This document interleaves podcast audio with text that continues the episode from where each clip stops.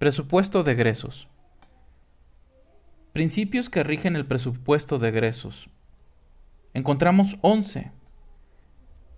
Encontramos el principio de universalidad. Es el principio que dice que el presupuesto de egresos debe contener todos los gastos del poder público. Principio de unidad. Todo el presupuesto debe estar contenido en un solo documento. Principio de especialidad. El presupuesto de egresos debe detallar las partidas y no otorgarlas de manera general. Principio de planificación.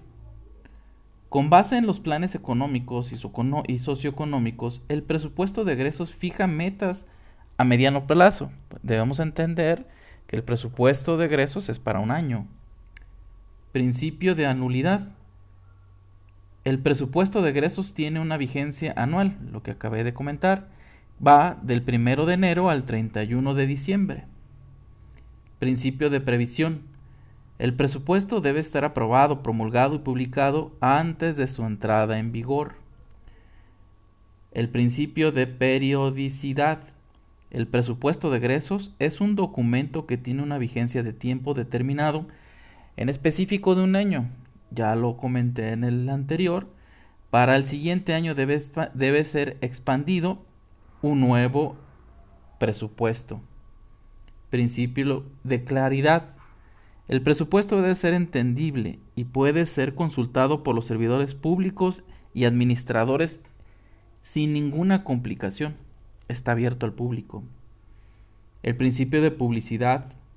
El presupuesto debe publicarse en el diario oficial de la Federación y en un órgano oficial publicado de cada entidad federativa. Debemos entender que cada estado lo puede promulgar. Principio de exactitud. Debe ser un presupuesto equilibrado.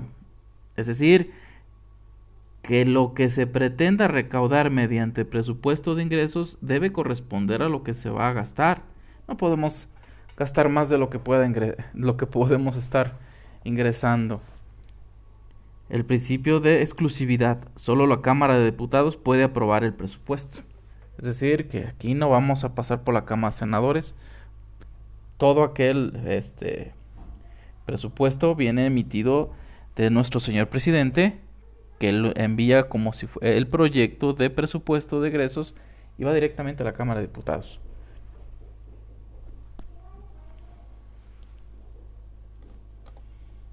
Para lo cual está facultado en, nuestro, en nuestra constitución en el artículo 74, en la fracción 4, que dice aprobar anualmente el presupuesto de egresos de la Federación previo examen, discusión y en su caso modificación del paquete enviado por el Poder Ejecutivo Federal, una vez aprobadas las contribuciones que a su juicio deben decretarse para cubrirlo.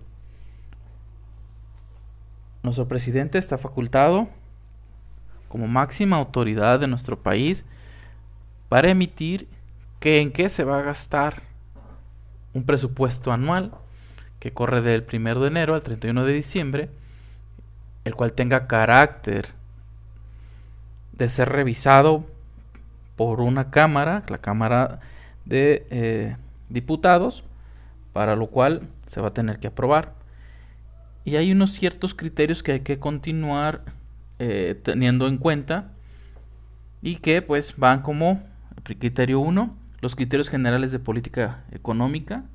El segundo es la ley de ingresos de la federación que viene marcada como una iniciativa. El tercero es el decreto de presupuesto de egreso de la federación es un proyecto de decreto. El cuarto es el presupuesto de egresos de la federación, ya como el proyecto mismo. El quinto, otros relacionados con la política fiscal, tales como la miscelánea fiscal o el informe de aranceles. Este paquete, una vez ya contenido, revisado y que lo quieran aprobar, obviamente lo harán de nueva cuenta, lo, lo digo, en la Cámara de Diputados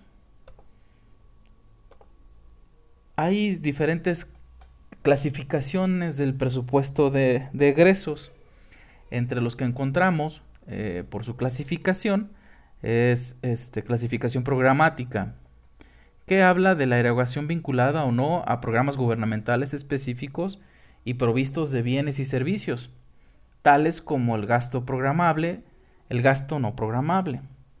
Entre más clasificaciones encontramos la administrativa. Esta viene dada por ejecutores del gasto y unidades administrativas responsables de la ejecución del gasto. Comprende a las entidades de la Administración Central, en este caso nuestro gobierno federal, y a otros organismos y empresas del sector paraestatal. Háblese de Comisión Federal, Petróleos Mexicanos. Eh, la clasificación podemos encontrar una más, que es la funcional, en donde entra el gasto público realizados por, por funcionarios públicos.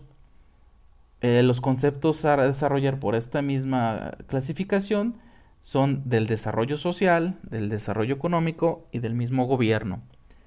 Una clasificación mal de, nuestro presupuesto de egresos es la económica. Es la, es la erogación realizada para la adquisición de bienes y servicios para cumplir con las funciones y actividades del Estado. Tales vienen metidas como gasto corriente gasto de capital.